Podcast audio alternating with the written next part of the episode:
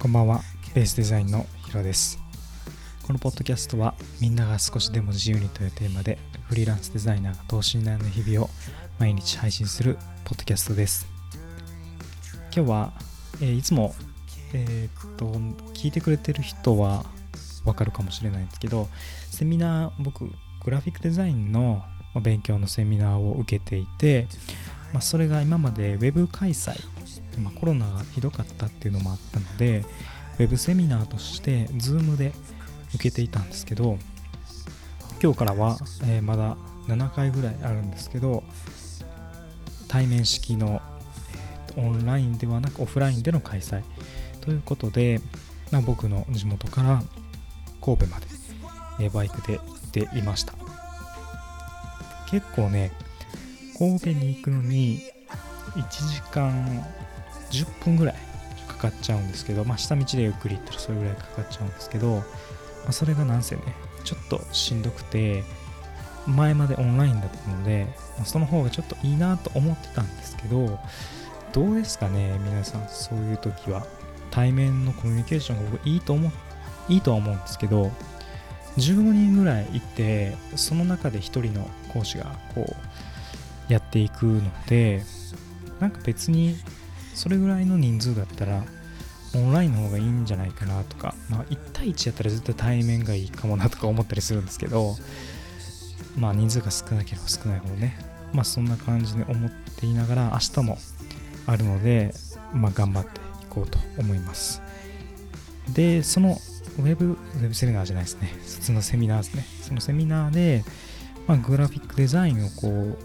勉強しつつ、フィードバックを受けていたんですけど、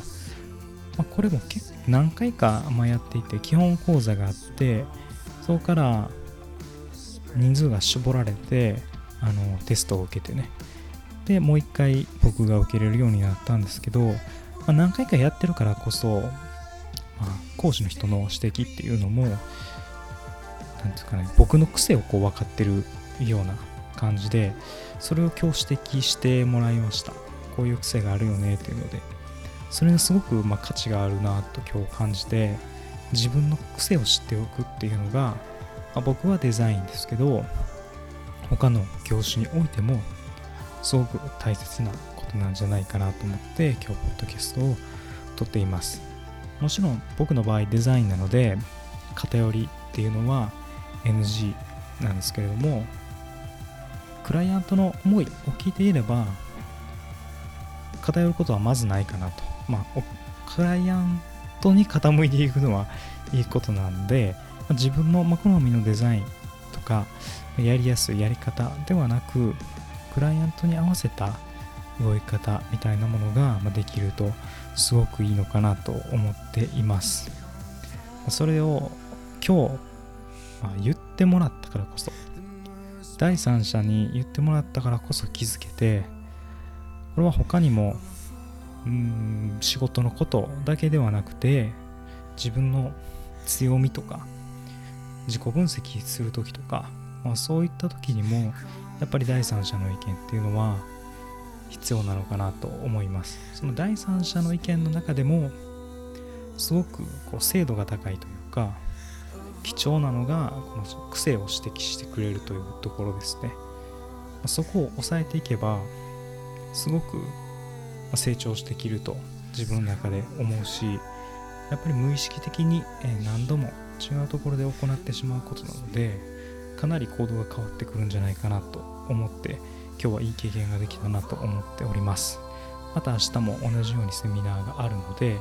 で宿題もあるので今からやっていくんですけど今日はねノートのクリエイターフェスだったかな。それをやっていて、まあ、谷尻誠さんが今日出ているのでそれも、えー、見つつみたいな感じでちょっと忙しいんですけど、えー、それを楽しみながら明日も頑張っていこうと思います皆さんも自分の癖を知るために、まあ、誰かからアドバイスをもらうことが一番いいので、ぜひやってみてください。はい、今日もポッドキャストを聞いていただいてありがとうございます。また次回のポッドキャストでお会いしましょう。お相手はヒロでした。